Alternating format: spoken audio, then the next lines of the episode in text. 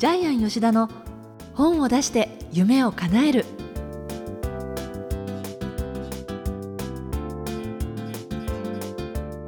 小林まどかです。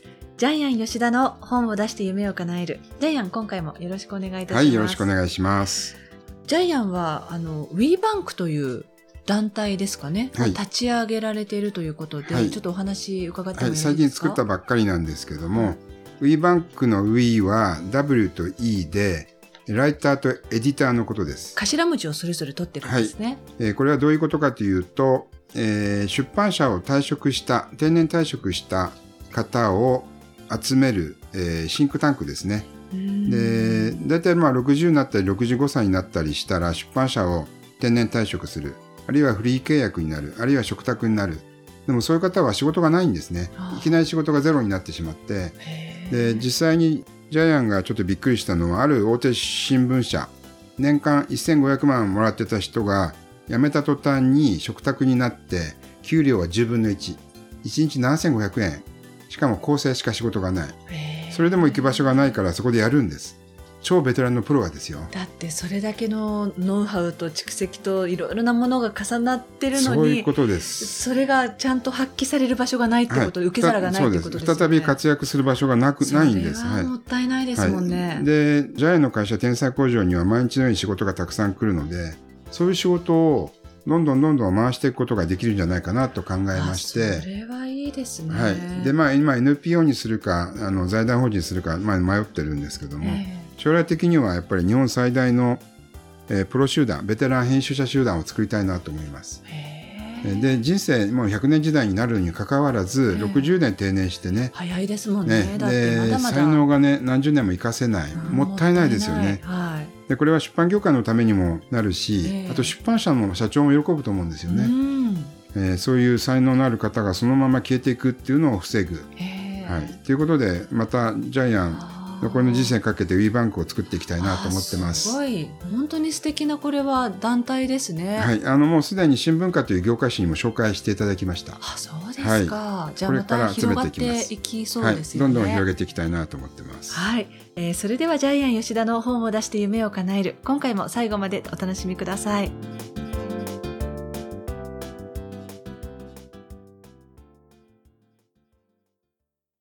続いてはいい本を読みましょうのコーナーですこのコーナーはジャイアンが出版プロデュースをした本も含めて世の中の皆さんに読んでいただきたいといういい本をご紹介していますさて今回の一冊は何でしょうか？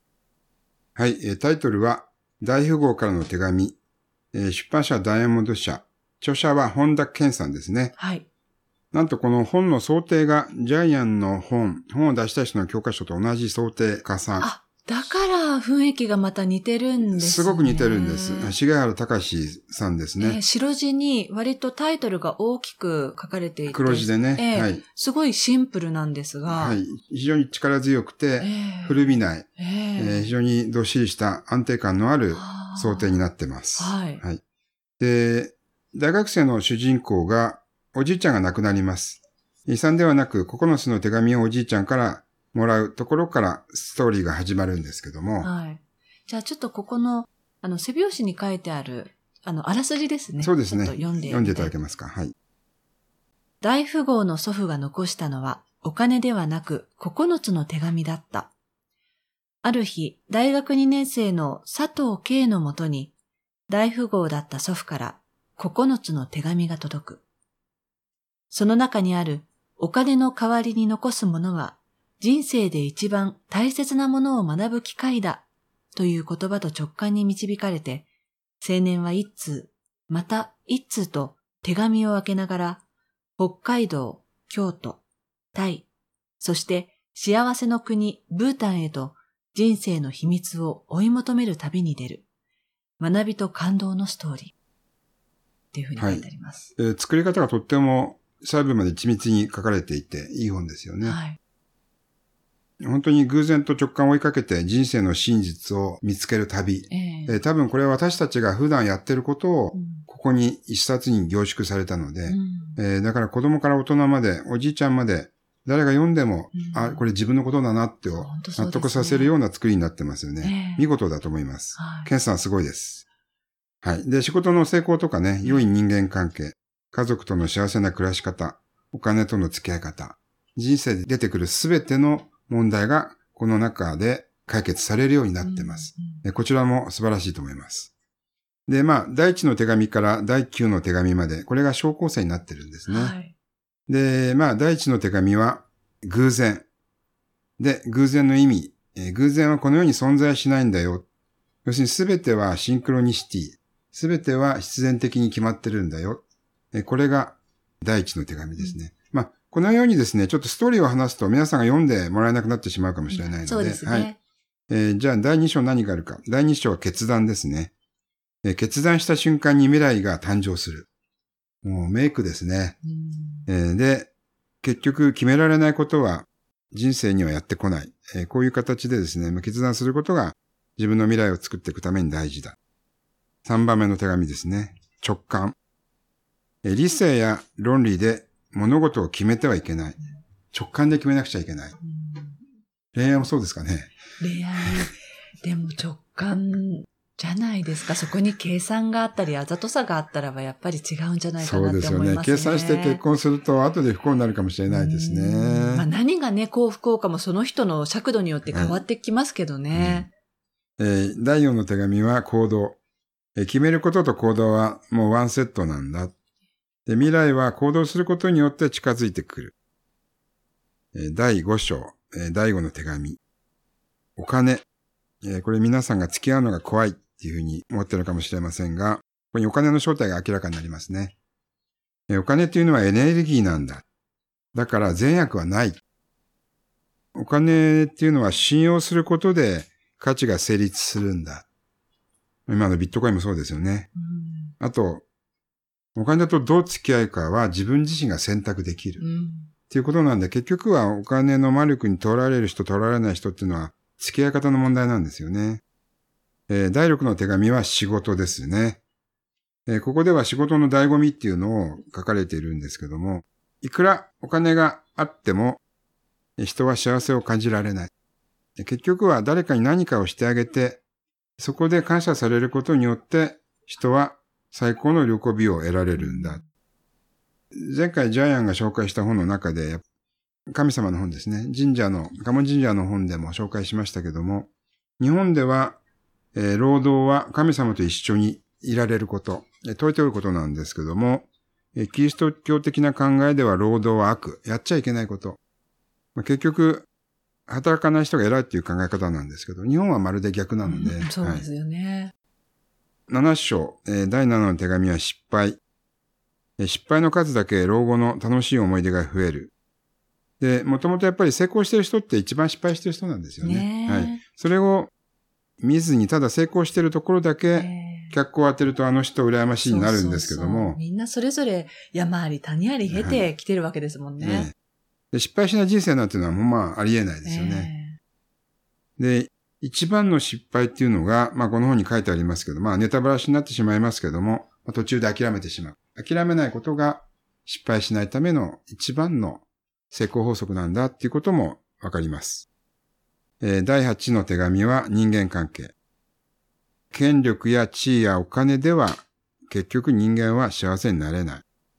本当の幸せっていうのは、いい人間関係を作ることなんだよ。本当にそうですよね。悪い人間関係は砂を噛むようなもの。はい。えー第9の手紙は運命。すべては繋がっている。すべては必然だった。うんで、これまた結局一章に戻るんですよね。えー一章の偶然と戻るんですけども、はい。で、私たちはね、人生を変える選択肢が毎日与えられている。で、そこのどっちの道を歩むかってことですよね。うん結局人生がもたらす運命をすべて受け入れられることによって人生も面白くなる、深くなる。えーこれが、えー1章から9章までの話の内容ですね。で、これにテーマと一緒にですね、北海道、京都、タイ、えーブータンへっていう、えー旅がね、導かれていくんです導かれてね、そこで会う人がね、ええまた出てきて、はい。その方が亡くなったおじいちゃんと昔ね、繋がっていたり、ええええおじいちゃんが愛した人と結婚している、またなんかメンターの方とか出てきたりとか、ええちょっといろいろ、えー話の苦戦も面白いのでね。で、これはちょっとネタバラシになってしまうので、読んではい。実際にストーリーを本当に味わうように堪能していただきたいなというふうに思います。はい。じゃあ、この本の眼目ですけれども、はい何でしょうか？えー偶然はこの世に存在しない。もうこのまま使いたいと思います。はい。えージャイアンもそうなんですけども、私結構前世を信じてまして、えええー一回お茶飲む人って前世で8回会ってるそうなんですけども。あ、そうなんですね。はい。そういうふうに言われて結構納得したんですけども、ええその前世が8回っていうのは、ええ8回の人生で出会ってるってことですか？人生、過去の人生で8回その人となんか深い関係にある。それが今たまたまお茶飲む人、えーそれがやっぱり過去につながっているってことですよね。まあ過去世っていうのはあるんですけど。チームで、例えば、仕事をするっていうことだって、すごいご縁ですよね。そうですね。だから一緒に仕事をするとか、その人っていうのはもう過去に家族であった可能性が高いっていうふうに言われましたねだって。それ触れ合うも多少の縁っていうふうに言うぐ言わらいでれますすよもんね。ね。うん。で、まあでもそう考えたら楽しいですよね。うんジャイアン前に言われましたけど、ジャイアンの前世は、花魁だったら言われてすっごい納得したことがあってましたけども、ええそう考えるとやっぱり楽しいですよね。イアンの姿から、ちょっと今想像しちゃって、私の中では今大変なことになってますので、うん一回ちょっと。でも私でもそうやった時すっごい納得したんですよ。ええもうそれ直感かもなんかも知らないけど、えあ、そうだ、俺前世花魁だったんだって、その場で信じられましたね。えどういうとこで信じられたんですか？まあ前にも言ったかもしれませんけど、芸者は芸を売る。花魁は、花魁はなんか、その体を売るみたいなこと言われて、あ、ジャイアン体売って仕事してるな、みたいな感じで。ええええなんかそこら辺がなんか自分の生き方とぴったりだったんで。ええで、ただ単に、あの、知らない人とすれ違って、知らない人と仕事をするって殺伐な感じですけども、過去にでも家族だったかもしれないと思って付き合うと、その人の良さを見ようとしますよね。うんだから気持ちの問題かもしれないけど、それでまた人と付き合ったり話したり人のことをいろいろ聞いて、えーまあ自分のことを言ったりするのがどんどん楽しくなってきますよね。これも楽しみ方の方法だと思いますけど。ちなみに、えっ、と、今隣に座ってるうちの役員と私は、私が昔彼女の子供だったそうです。あ、過去世で？過去生で。ああすごいよね。俺子供だったんだと思って。あ、でもわかります、なんか。ですよねええそう言われると納得するでしょ？お母さんみたいですし、お母さんだっ本当にうん。あの、全く出来の悪い息子がみたいな感じの、はい。はい。そんな感じの関係性に見えますも。うん。ん、で、現世で私が今昔のお母さんだったええ。方を今助けてる感じで。彼女今目がどんどん悪くなってるんですけど、まあそれを多分私サポートしていくんでしょうね。へえ。ということは面白くないですか？そうですよね。で、私、あの、ジャイアン35年前、法政大学の幸福論のゼミを取ってたんですけども、その時人が幸せになるにはどうしたらいいか。300冊の本を読みました、図書館で。答えは一つです。はい。これ、ケンさんの本に書いてないんですよ。ジャイアンの答えです。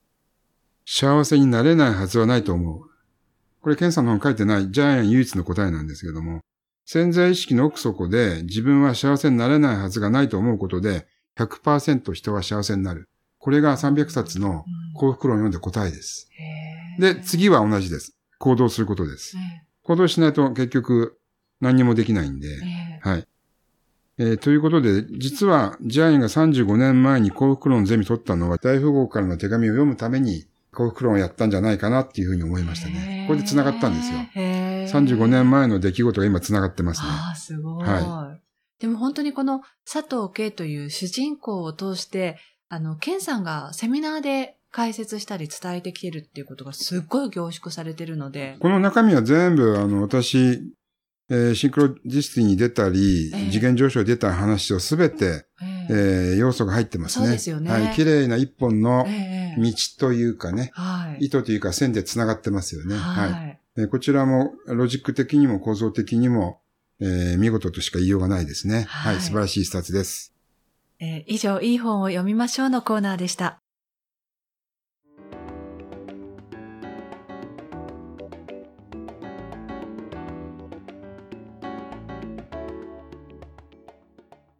続いては本を出したい人の教科書のコーナーです。えーこのコーナーは本を出すプロセスで出てくる問題を毎回1テーマ絞ってジャイアンに伝えていただきます。えーさあ、今回のテーマなんですが何でしょうか？はい。えー基本の型を身につける。はい。例えば、柔道で一番最初にやる稽古って知ってます？知らないです。受け身なんですよ。ひたすら横に倒れる、あ前に倒れる、後ろに投げ出された時の受け身をひたすらやるんですね。えで、空手の方はやっぱり、えー拳の握り方からですね、立ち方からですね、もちろん蹴り方とかやるんですけども、その基本動作を何千何万何十万回もやることによって、それが身につきます。はい。はい。えすると、どんな非常事態にも対応できるんですけども、えージャイアンの方っていうのが、人が幸せになるにはどうしたらいいか。で、これは自分が幸せになれないはずがないと信じること。うんで、これがベースにあるので、本を書くときにも、今まで何千人もの受講生に教えてきたのは、はい。えー自分に書けないはずがないと思った瞬間に本が書ける。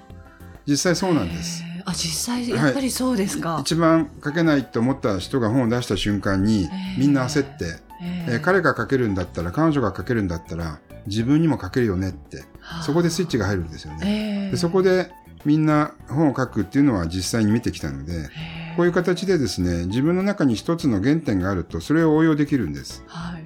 えー昔「読む薬」っていう本これジャイアンの愛読書なんですけどもそこに書いてあった話でですね紅茶のテイスティングする女性え新入社員が「お前紅茶のテイスティングやれ」って言われて1年間自分の会社の紅茶飲み続けたそうです。そうすると1年後他の紅茶を飲むと渋みとか苦みとか甘みとか旨みが全部わかるようになったそうです。だからとにかく1年間続けることなんです。同じことを、ええ。えはい。でこれをやらないから、えー対応できないんですね。ええ。だから自分の型を持って生きてる人っていうのは多分なかなかいないと思います。ジャイアンはあの好奇心が旺盛というかこだわり人間なんで、その徹底して自分が好きなことにこだわってるんで、それがいつの間にか自分の型になってるんですけども、でこういう形で聞いてる皆さんが自分がこだわってること、それが型になると思うんで、はい。で、それは悪いことじゃないんです。変な癖でも変な刺激でも、えー変な興味でも何でもいいんですけど、もうそれを続けてるとそれが型になるんで、はい。誰も真似できない自分自身の確固たる中心軸ができるので、うん。それは本を書くときに非常に応用できると思います。はじゃあやっぱりそういう型がなければそもそも本も書きにくくなってい、書しまう。きにくいし、時間がかかりますよね。うん型がないわけなんで、毎回毎回新しいことをはい。自分の中にくぐしながら書くんで、うん話があっち行ったりこっち行ったりするんで、はい。収まりがつかないんですよね。だから結局引き出しが一つもないタンスみたいな感じで、うん。中に全部収まりがつかないようになってしまうんじゃないですか。ということで今回のテーマは基本の型を身につけるということでお話ししていただきました。